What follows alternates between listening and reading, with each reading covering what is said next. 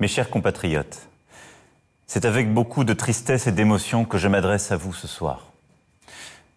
Le président Jacques Chirac nous a quittés ce matin. Nous, Français, perdons un homme d'État que nous aimions autant qu'il nous aimait. Plus de 40 années de vie politique avaient fait de Jacques Chirac un visage familier. Et que nous partagions ou non ses idées, ses combats, nous nous reconnaissions tous en cet homme qui nous ressemblait et nous rassemblait. En ce petit-fils d'instituteur qui, aux fonctionnaires, parlementaires, ministres, président du Conseil général de Corrèze, Premier ministre, maire de Paris et président de la République, occupa les plus hautes fonctions dans notre pays, sans jamais oublier ses racines. En ce chef qui sut représenter la nation dans sa diversité et sa complexité. En cet enfant de Corrèze qui était heureux en France, à Paris comme en province, dans l'Hexagone comme dans les Outre-mer.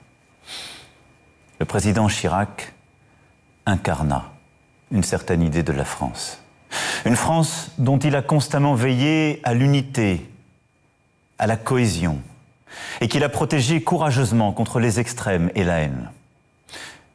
Une France qui regarde son histoire en face et dont il sut reconnaître, lors du discours du Veldiv, les responsabilités dans les heures les plus sombres de la Seconde Guerre mondiale. Comme il sut élever, douze ans plus tard, les justes en exemple. Une France indépendante et fière, capable de s'élever contre une intervention militaire injustifiée lorsqu'il refusa en 2003 l'invasion de l'Irak sans mandat des Nations Unies, lorsqu'il s'engagea pour mettre un terme aux guerres dans l'ex-Yougoslavie, ou lorsqu'il œuvra pour rétablir la paix et la sécurité au Liban.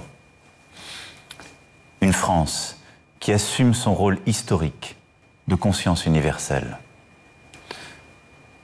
Le président Chirac incarna une certaine idée du monde. En s'engageant pour une Europe des hommes plutôt qu'une Europe du marché, une Europe plus forte, plus protectrice, assise sur une amitié franco-allemande indéfectible en s'engageant pour le climat. Tôt. Car Jacques Chirac était habité par la conscience du temps long, cette conscience qui enseigne l'infinie fragilité de la vie. Notre maison brûle. Ce cri d'alerte qu'il poussa pour inviter les dirigeants du monde à, agir pour la protection de l'environnement et contre le réchauffement climatique ne fut pas seulement celui d'un chef d'État, se hissant à la hauteur de l'histoire, mais celui d'un homme parmi les hommes, refusant de tout son être que soit menacée la pérennité de notre planète. Le combat de sa vie fut celui du respect des différences et du dialogue des cultures. À ses yeux, nul art supérieur aux autres, mais des arts, des expressions sensibles de l'homme et de l'âme qu'il faut également considérer également promouvoir. C'est ce qu'il fit en initiant la création du musée qui porte aujourd'hui son nom, où des trésors des civilisations d'Afrique, d'Asie, d'Océanie et des Amériques dialoguent par-delà les siècles. Oui, une certaine idée de la France, une certaine idée du monde, des échanges, des coopérations. Ce soir, le président Chirac n'est pas seulement pleuré, dans notre pays. Il l'est à travers l'Europe. Je le sais aussi dans le beau continent d'Afrique qu'il aimait tant et dans le reste du monde.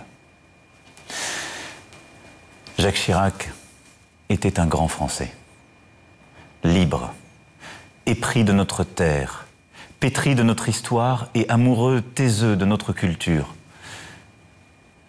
Lui qui attirait la sympathie de l'agriculteur et du capitaine d'industrie, lui qui prenait le temps d'échanger longuement avec l'ouvrier d'usine comme avec les plus grands artistes, aimait profondément les gens, dans toute leur diversité, quelles que soient leurs convictions, leurs professions, leurs conditions. Il aimait les Français pour les saluer, leur parler, leur sourire, les embrasser. Les plus humbles, les plus fragiles, les plus faibles furent sa grande cause. Il ne cessa d'agir pour ceux qui, frappés par le sida, malades du cancer, touchés par le handicap, avaient été bousculés par la vie. Pour Jacques Chirac, nulle hiérarchie entre les parcours, entre les histoires, simplement des femmes et des hommes, des vies, qui toutes méritent une attention égale, une affection égale. Jacques Chirac était un destin français. S'engageant sur les terres familiales de Corrèze, porté par une ambition qui le conduisit à conquérir Paris, il a durant plusieurs décennies tout connu de la vie politique de notre pays. Ce furent des années de conquête, d'énergie, d'appétit et d'enthousiasme. Ce furent des succès et quelques échecs, des fidélités et des déceptions. Si longtemps, nous n'avons osé l'aimer pour finalement concevoir pour lui un attachement affectueux, quasi filial. Jacques Chirac eut aussi des drames intimes que sa pudeur toujours entoura de silence. Ce silence dans lequel ces derniers mois il s'était réfugié. Aussi parce qu'il est des blessures dont un homme ne peut se remettre. Son regard, les traits de son visage disaient encore un peu de lui à la famille et aux amis qui le visitaient. Mais toujours, et je veux ici vous en porter témoignage de manière très personnelle, toujours, il portait en lui l'amour de la France et des Français. Il y a près d'un quart de siècle, par votre choix, vous avez inscrit le destin de Jacques Chirac dans la lignée de ceux qui ont dirigé notre pays. Il mit ses pas dans ceux du général de Gaulle et du président Pompidou qu'il aimait tant, dans le respect de chacun de ses prédécesseurs, le président Giscard d'Estaing, puis le président Mitterrand, pour lequel il sut trouver des mots lumineux lors de sa disparition. Notre pays est fait de ces transmissions qui portent leur mystère et nous dépasse.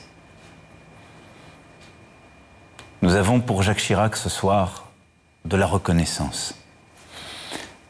Il fit tant pour notre nation, nos valeurs, la fraternité et la tolérance.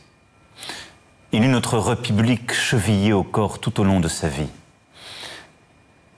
Nous nous souvenons ce soir avec émotion et affection de sa liberté, de sa personnalité, de ce talent qu'il eut de réconcilier simplicité et grandeur, proximité et dignité, amour de la patrie et ouverture à l'universel. Je veux, en votre nom, dire à Madame Chirac notre amitié et notre respect, dire nos condoléances à sa fille, son petit-fils, sa famille et à tous ses amis et ses proches. Ils ont accompagné tant de ces combats et l'ont tant protégé. Dès ce soir, l'Élysée restera ouvert afin que chacun puisse venir y écrire ses condoléances et témoigner son respect. Lundi 30 septembre sera jour de deuil national et une cérémonie en l'honneur du président Jacques Chirac se tiendra à midi.